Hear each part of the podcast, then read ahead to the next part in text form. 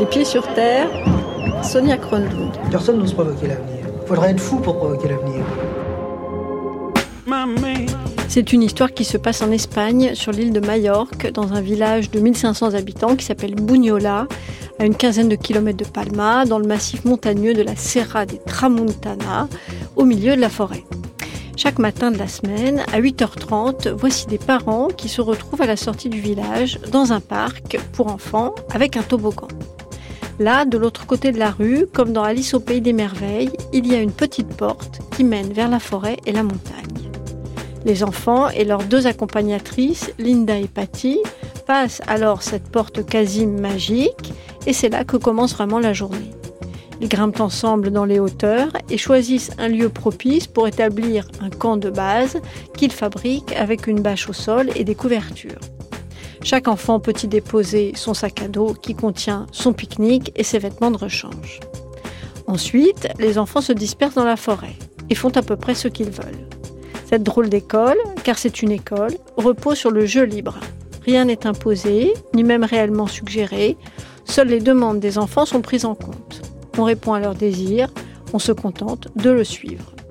Et c'est ainsi chaque jour que cela se passe dans la forêt de 2 à 6 ans, avant de se rendre à l'école obligatoire, de s'asseoir sur des chaises et de recevoir parfois passivement un enseignement jugé approprié. Ce projet existe depuis trois ans. Cette année, trois familles de Palma sont venues s'installer à Bugnola dans l'unique but d'inscrire leur enfant à l'école de la forêt. On écoute donc toute cette aventure et aussi les enfants et les bruits de la forêt, au micro évidemment de la très sylvestre Inès Léraud jusqu'à 14h dans les pieds sur terre sur France Culture. En réalité, on ne sait jamais ce qui se passe, on sait simplement ce qu'on veut qu'il se passe. C'est comme ça que les choses arrivent.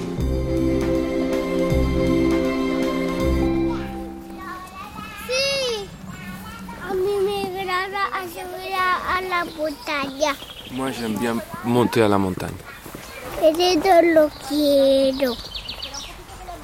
Moi, je veux ça, ce bâton. Tu veux monter dans la montagne? Avec moi Ah, ça c'est pour toi. Et celui-là, c'est pour moi.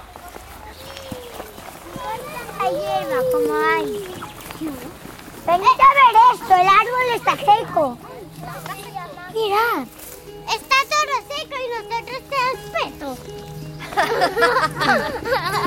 Ouais, ils disent la forêt elle est sec, mais on a tous les habits de pluie. Pourquoi?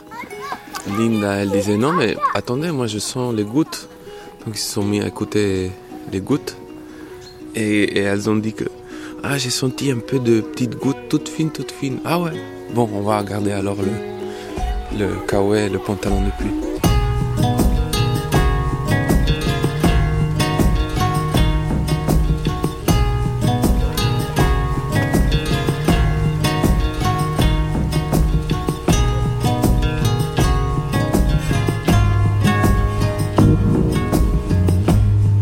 M'appelle Yasmine, euh, j'ai deux filles qui ont 4 ans et demi et 1 an et demi et euh, ça fait à peu près 6 ans qu'on vit euh, à Majorque.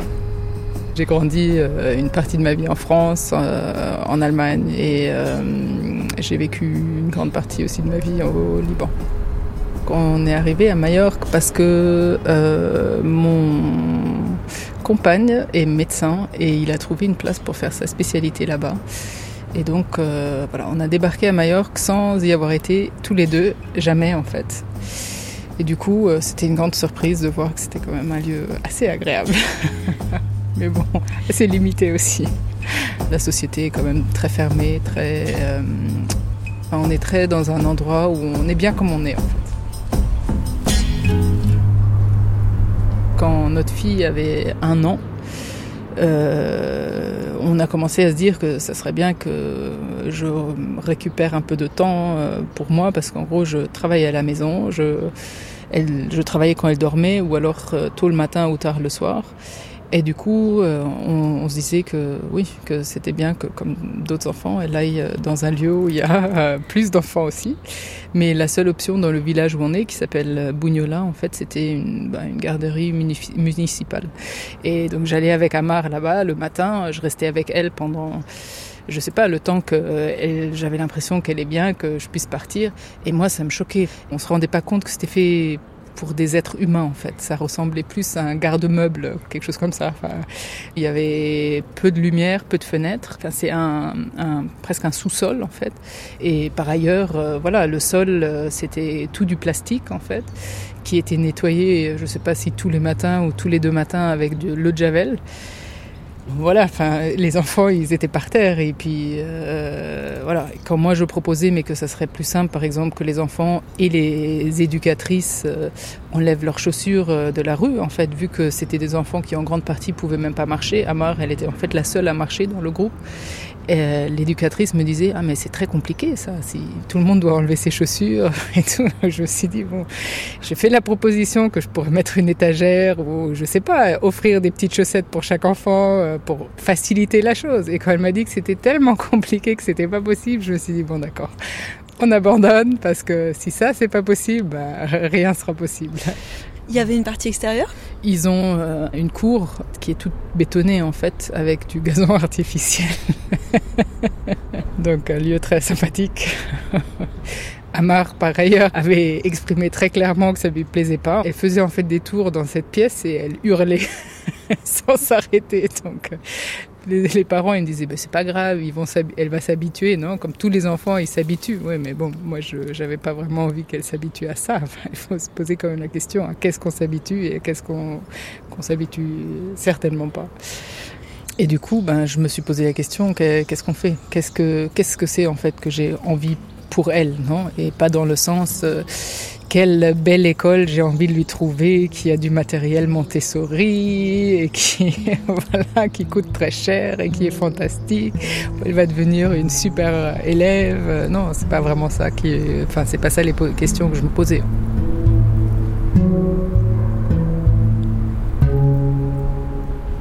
Ici, ben, 3 à 6 ans, on est déjà dans un contexte d'apprentissage. Il faut assimiler des connaissances, il faut apprendre à s'asseoir sur une chaise et rester assis sur sa chaise, ce qui est complètement contradictoire si on réfléchit qu'un enfant entre 0 et 6 ans, ce qu'il développe réellement, c'est tout son appareil psychomoteur. Et l'école, qu'est-ce qu'elle fait? Ben, Elle apprend aux enfants de pas bouger et de euh, ouais, pas utiliser leurs jambes, euh, enfin voilà, de couper le corps en deux et d'utiliser les mains seulement si c'est possible, sans bouger euh, trop le, le torse. Et puis voilà. Moi, j'avais une référence à un modèle un peu différent qui est le modèle allemand, en fait, où effectivement, il y a, ben, il y a 2 à 6, en fait, c'est ce qui est le jardin d'enfants. Et ensuite, à 6 ans, on va à l'école, en fait. Et le jardin d'enfants, il y a vraiment l'idée que c'est que c'est pas une école, c'est autre chose, en fait. On joue. Me gusta mucho jugar. J'aime bien jouer. Un día encontré una piedra que tenía forma de barco. Un jour, j'ai trouvé une, une, une, roche qui avait la forme d'un bateau. Ah, vous voulez voir comment on monte dans cet avion? Ah, c'est la pierre avion. Non, la piedra no es el avión. La roche, c'est pas l'avion. L'avion, c'est l'arbre. L'arbre qui est à côté de la pierre. Mais c'est périlleux d'aller de la pierre à l'arbre. Et la pierre te permet d'entrer dans l'arbre. Sí. ¿Por qué? ¿Sabéis que la puerta es el aeropuerto? Ah, la pierre, c'est l'aéroport. Y este avión va hacia Barcelona. Et cet avion, il va vers Barcelone. Es un avión mágico. Si sube unos que quieren ir a Berlín o a Roma o a Italia o a, o a un, a un sitio, se cambia. Donc parfois l'avion, en fait c'est un avion magique et il peut aller soit à, à Berlin, à Rome, en Italie, en Europe. Et si les gens ils veulent aller où ils veulent, en fait l'avion il change et, il va où on veut.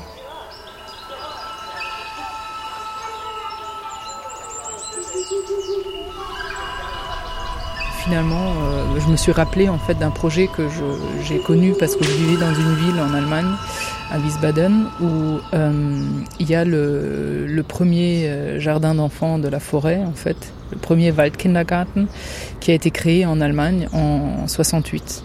Et ça a été créé par une, euh, une dame qui était en fait actrice du théâtre et qui à un moment s'est retrouvée toute seule avec ses trois enfants, il me semble. Elle a commencé à bah, passer ses matinées avec ses enfants à la forêt, et puis du coup après elle a pris les, voisins et les, les, amis des voisins, etc. Et puis du coup tout le monde voulait amener ses enfants avec elle à la forêt. Elle, son idée était vraiment très très simple, c'était de, bah, de passer la matinée avec les enfants dans la nature. Et euh, avec toutes ces années, ils ont créé tout un monde imaginaire dans la forêt. Donc quand on écoute les enfants parler, ils parlent de l'arbre qui raconte des histoires, du lac où vivent les, les fées, la pelouse du ciel. Enfin, il y a tous ces lieux c'est vraiment toute une cartographie qu'ils ont dans la tête. Et c'est en, parlant de ces lieux imaginaires, en fait, qu'ils savent où ils vont aller aujourd'hui, parce qu'ils décident le matin démocratiquement un peu euh, qu'est-ce qu'ils vont faire. Et, euh, et voilà, et donc c'est vraiment basé sur ce modèle, en fait, un peu que j'ai essayé de réfléchir, qu'est-ce qu'on peut faire à Majorque et, et, voilà, et donc c'était évident que de faire un projet dans la nature, en plein air, en fait, euh, était la solution la plus évidente et la, meilleure aussi, non? Parce que c'est vraiment en étant dans la nature qu'on on apprend à, traiter la nature comme un, égal. Ensuite, c'est aussi une question économique. C'est la nature, c'est public, ça coûte pas cher, il n'y a pas de loyer à payer, donc c'est faciliter les choses aussi. Moi, je parlais aux, gens de cette idée de créer un projet pédagogique dans la forêt. Ils me regardaient comme une extraterrestre. C'était vraiment fantastique. Enfin, c'est encore fantastique aujourd'hui parce que c'est toujours le cas en fait. Avec la seule différence qu'à l'époque, euh, les gens ils se disaient bon bah ok, elle parle, mais ça va jamais se faire ce truc parce que c'est juste pas possible. Et c'est vrai qu'à Majorque, bien qu'il fait quasiment toujours euh, chaud et qui fait beau, il, il y a du soleil. La plus grande préoccupation des gens, c'était mais qu'est-ce qu'on fait s'il pleut? Alors, euh, et pourtant, il y a, je sais pas moi, 10, 15 jours de pluie dans l'année. Enfin, c'est vraiment pas si grave. Si on se dit que ces écoles étaient inventées euh, en Suède, en Finlande, et qu'aujourd'hui il y en a mille et plus en Allemagne, ça semble totalement ridicule de se poser la question du temps en fait euh, pour un lieu comme Majorque, mais c'est le débat principal encore.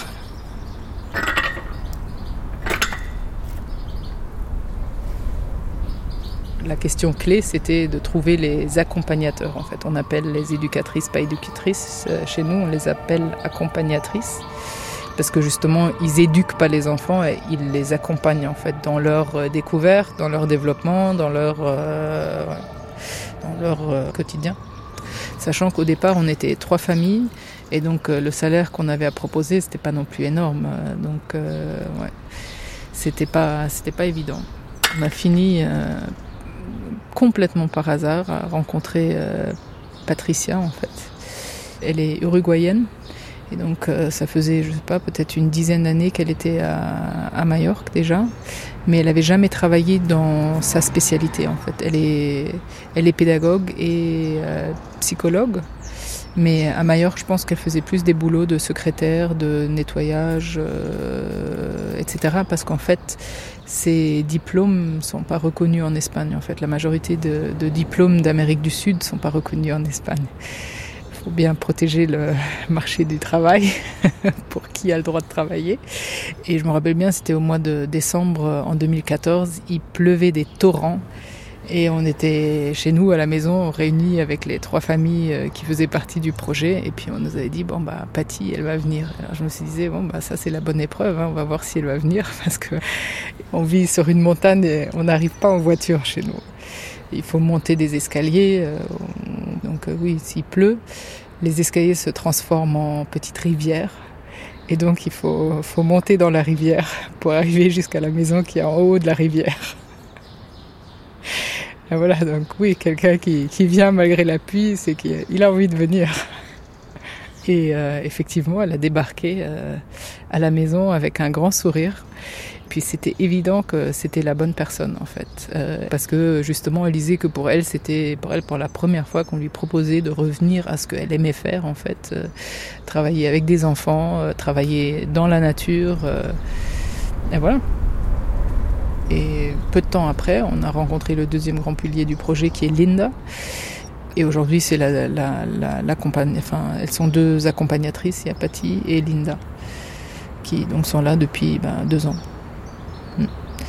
Ensuite, ben, les familles, euh, ça a augmenté petit à petit. Aujourd'hui, il y a 15 familles. Et hmm, les salaires sont meilleurs. Ils ont des salaires euh, plutôt bons comparés à d'autres euh, infrastructures éducatives. Euh, disons que nous, ça, on n'a jamais voulu être, euh, avoir une, une, mensualité très élevée. On s'est toujours maintenu euh, au même prix de la garderie municipale, en fait. 225 euros, ça inclut l'arrivée à 8h30 jusqu'à maximum 3h de l'après-midi. C'est le même tarif pour tout le monde, à part quelques tarifs un peu préférentiels pour des familles qui ont des difficultés économiques. Et vos enfants? Qu'est-ce qu'ils en pensent? Amar, elle adore. Elle adore Linda, elle adore Patty. Euh, elle adore aller à la forêt. Et, bah, ce qui est fou, c'est de voir quel bien ça leur fait aux enfants. Euh, oui, enfin, c'est vraiment étonnant de voir l'autonomie aussi, la manière comme elle bouge en fait. C'est comme un singe. Euh, elle montre, euh, bah, voilà, elle adore escalader, elle monte euh, dans des murs, dans des arbres, mais j'ai pas besoin de me préoccuper en fait, parce que je vois que la manière dont elle monte et comment elle se concentre, qu'elle se met pas en, en danger en fait. Donc moi, c'est ça qui m'intéresse, c'est que vraiment ce que j'imaginais pour les, six premières années de vie de ma fille, c'était pas qu'elle apprenne à écrire son nom ou à lire ou à compter ou, voilà. Ce que je voulais, c'est qu'elle développe une confiance en elle-même, qu'elle soit bien dans sa peau, qu'elle soit bien dans son corps, euh, qu'elle euh, ait le courage de dire ce qu'elle pense et de, dire quand elle n'est pas d'accord. Et euh, ben voilà, ça, ça y est. En plus de ça, elle écrit son nom, elle compte, je sais pas jusqu'à combien. Et comment elle a appris à écrire? Je sais qu'un jour, elle était allongée dans le salon et puis elle écrivait son nom. Je me disais, mais qu'est-ce qu'elle fait? Alors un jour, j'ai demandé à, à Patty, je lui dis, mais hmm, toi, t'as appris à Amar à écrire son nom? Elle me dit non, c'est elle-même.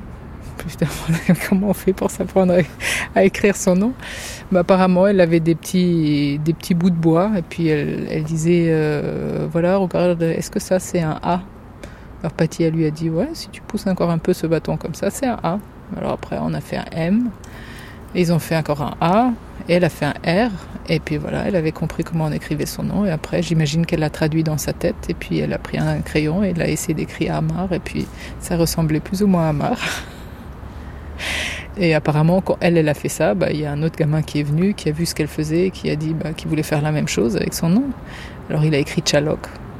Et comme ça, donc du coup, tu vas te promener dans la forêt, là où ils vont, et puis tu trouves des petits amars au sol, des Chalok, des ceci, des cela.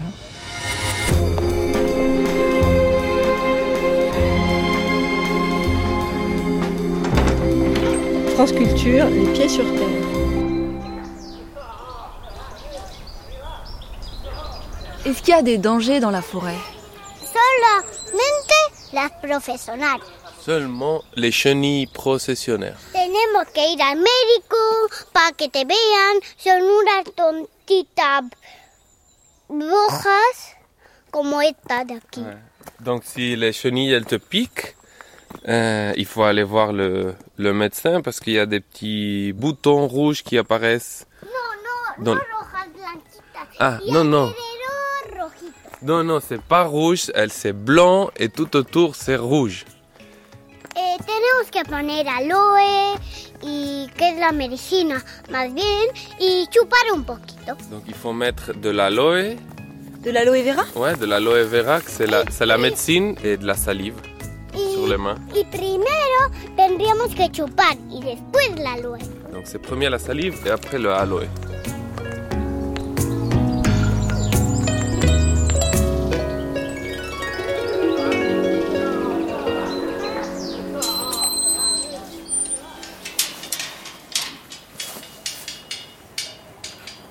Je suis Polly, la mère de Loïc. Je suis mallorquine, euh, oui, et toute ma famille est de Mallorca. J'ai connu à Pierrick, en Barcelone. On habite ici depuis huit ans déjà. Moi, je viens du, du monde très traditionnel. Et euh, mon entourage, c'est pas, euh, j'ai, pas personne qui, qui est dans une école alternative. Toute ma famille est très traditionnelle. Un cuisinière et mon, mon père était euh, taxista. Ta mère était cuisinière et ton père était chauffeur de taxi. Si. Donc pour moi, bon, c'était normal de porter l'enfant à la crèche euh, municipale comme, comme tout le monde. Quand j'étais enceinte, je commence euh, à parler avec Yasmine et, Adria. Elles avaient déjà cette idée de, de créer l'école de bois. Il y a des petites réunions, euh, je commence à écouter et, pour moi c'est une illumination, non? Et bon, et ça, et je commence à lire sur le sujet et, et tout ça. Quand on a commencé à parler de l'école des bois entre nous, euh, moi j'étais plus réticent que, que Polly, qui était beaucoup plus ouverte sur le sujet. Loïc, c'était donc notre premier fils. Euh, ton fils, il a deux ans. C'est petit deux ans. c'est petit deux ans. Surtout quand t'es papa, t'es un nouveau papa, euh, tu vois ça tout petit. Le laisser comme ça, euh, gambader dans la montagne, sauter de pierre en pierre, ça, c'est vrai que c'est pas réconfortant comme au départ. Tu te dis, Oh, mais oui, mais toute la journée ils sont tout petits pour être toute la journée dehors. Mais euh, il va faire froid et, euh, on me dit, bah, il fait froid, les jours où il fait froid, bah tu l'habilles plus. Oui, mais s'il pleut, bah, les jours où il pleut, on lui met un kawaii, on lui met euh, un ciré, on lui met des bottes et ils sont sous une bâche et ils sont protégés. Euh, oui, mais tout, le, thème des repas, comment ils vont faire? Ils vont manger froid tout le temps? Ben non. euh, tous les enfants euh, qui vont donc à l'école des bois ont des des tupperwares thermiques. Normalement, ça tient pendant 3-4 heures facilement la, la nourriture suffisamment chaude. Tous les doutes qu'on a eus, je pense, ils ont été résolus de manière presque naturelle parce que quand Loïc a commencé, ça faisait déjà deux ans que c'était en marche. Donc on a pu voir comment ça s'est passé avec euh, les familles euh, qui avaient déjà leurs enfants euh, donc à l'école des bois. Il n'y en a pas un qui a donné une mauvaise critique. Moi, je suis mallorquine, non Euh, Donc, hum, bon, je sais pas, c'est pas les autres, mais tous les, les voisins Italie, à, à moi, ils me disaient plein de choses, euh, des, hum, les gens du village. Ah, où est-ce qu'il va, Loïc? Il va pas à la crèche? Non, maintenant il va à l'école de bois. Et là, toute la journée, mais il va avoir froid, pauvre.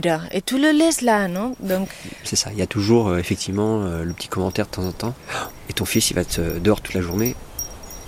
Le fait de le retirer de la crèche municipale et de le mettre euh, donc euh, à l'école des bois, ça a été un, grand changement positif.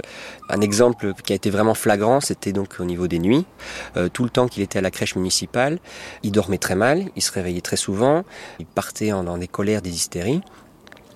Et quasiment du jour au lendemain, mais vraiment du jour au lendemain, en, tout cas en moins d'une semaine, il s'est mis à dormir les nuits entières. Il était beaucoup plus posé, beaucoup plus calme, des siestes plus tranquilles. Euh, il, il a appris, moi ce que je trouve, c'est qu'à l'école des bois, il a appris à demander de l'aide, euh, à dire s'il te plaît, est-ce que tu peux m'aider à faire ça, au lieu de directement euh, faire des colères. Tu veux venir Loïc? Tu viens dire bonjour? Hola Loïc Il a quel âge? Il a trois ans. Toi, tu vas à l'école des bois? Sí. Oh, mira, un pajarito. Pajarito, un oiseau, un petit oiseau. Et tu marches tout petit comme ça? Tu marches dans, les, dans la montagne? Sí. C'est pas trop difficile d'être dehors? Mm, no. Il va avec son sac à dos. Y la montagne. Y está ici. C'est cette montagne-là? Sí, porque estuvieron aquí de la montagne. souvent, quand ils reviennent euh, donc de l'école, ils sont noirs, couverts de terre, couverts euh, de, de branches, euh, avec un sourire euh, d'oreille à oreille, et fatigués quand même, faut reconnaître, parce que euh, ils se démènent pas mal dans les bois. Mais on sent qu'il est vraiment euh, épanoui et qui, qui revient tous les jours radieux de, de ce qu'il a pu faire. Quoi. quand j'allais chercher Loïc de la crèche traditionnelle, euh, c'était oh, aujourd'hui il a été bien ou mal en fonction des règles, non? Il a mangé bien, il a mangé mal. Je lui ai dit de faire ça, il a dit non. Hum, mais maintenant, c'est. Quand on leur, on leur dit qu'alors aujourd'hui ça a été, euh, oui aujourd'hui euh, il a ramassé des asperges sauvages, ou euh, il a joué à se construire une maison, ou il est monté dans un arbre tout seul. C'est pas juste il s'est comporté bien ou il s'est comporté mal. C'est qu'est-ce qu'a fait ton fils aujourd'hui, qu'est-ce qu'il a appris à faire tout seul, et non pas est-ce qu'il a suivi les règles ou pas?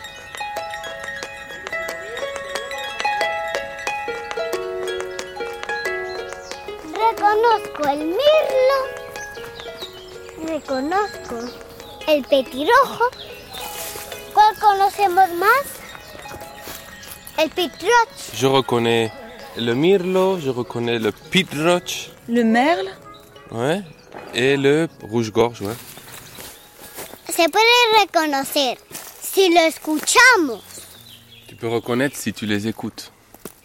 y lo puedes reconocer si alguien te lo dice y también si lo escuchas muy bien y sabes cuál es. Tu peux le reconnaître s'il y a quelqu'un qui t'explique quel est l'oiseau qui chante et surtout si tu les écoutes très bien.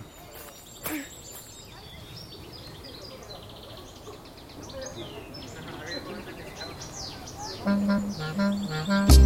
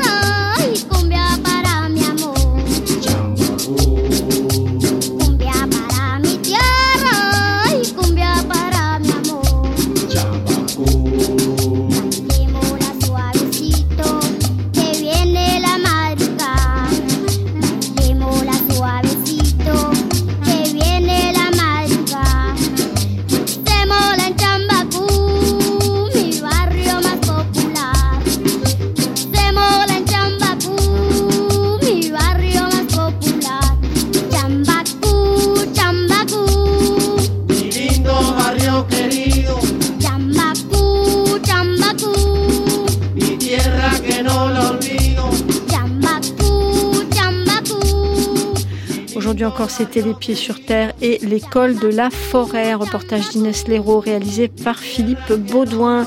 Merci à Yasmina Amar et à Adria pour la traduction, à Pierrick Le Guillot, à Paulina Loïc et à tous les autres parents et enfants de CC Milanessé. Merci également à Emmanuel Marty, à Laetitia Cao, Huguenin et à Bruno Rigal, sans lesquels cette histoire ne serait jamais parvenue à vos oreilles. Sandrine Chaperon s'est attachée de production des pieds sur terre, des commentaires, des réactions, des partages. C'est sur les réseaux sociaux. Nous avons une page Facebook très belle et un compte Twitter non moins fourni qui vous attendent avec impatience.